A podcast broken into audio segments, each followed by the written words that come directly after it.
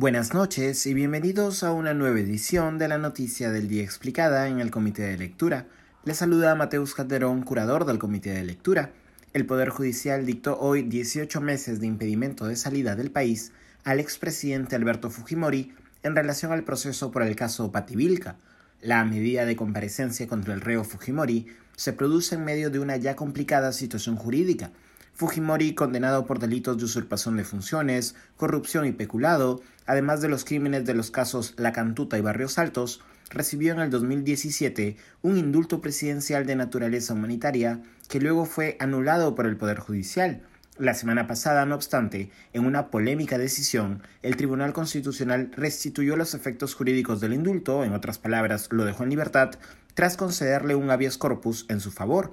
De este modo, la medida de impedimento de salida, por el caso Pativilca, ha coincidido con la posibilidad de que Fujimori busque viajar al extranjero ante el escenario futuro de una nueva anulación del indulto, una versión que ha sido negada por su familia y por Keiko Fujimori.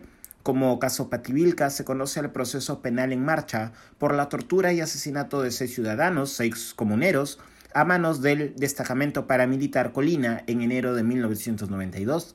Los asesinatos ocurridos en el distrito de Pativilca, provincia de Barranca, habrían estado motivados por un problema de tierras entre las víctimas y un empresario chino con conexiones con Nicolás Hermosa Ríos, en ese momento jefe del Comando Conjunto de las Fuerzas Armadas.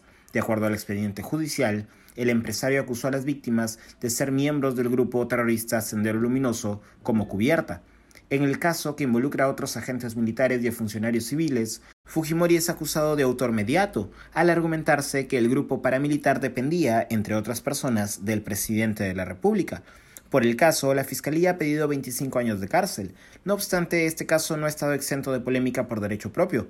A la par de la concesión del indulto a Alberto Fujimori durante la Nochebuena del 2017, el entonces presidente Pedro Pablo Kuczynski también concedió el derecho de gracia al reo Fujimori.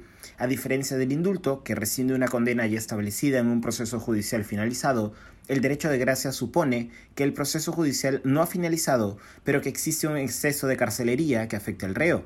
En el 2020, sin embargo, la Corte Suprema confirmó la anulación del derecho de gracia otorgado a Fujimori, lo que permite que el caso Pativilca continúe. Esto ha sido todo por hoy. Volveremos mañana con más información. Que tengan una buena noche. Se despide Mateus Calderón.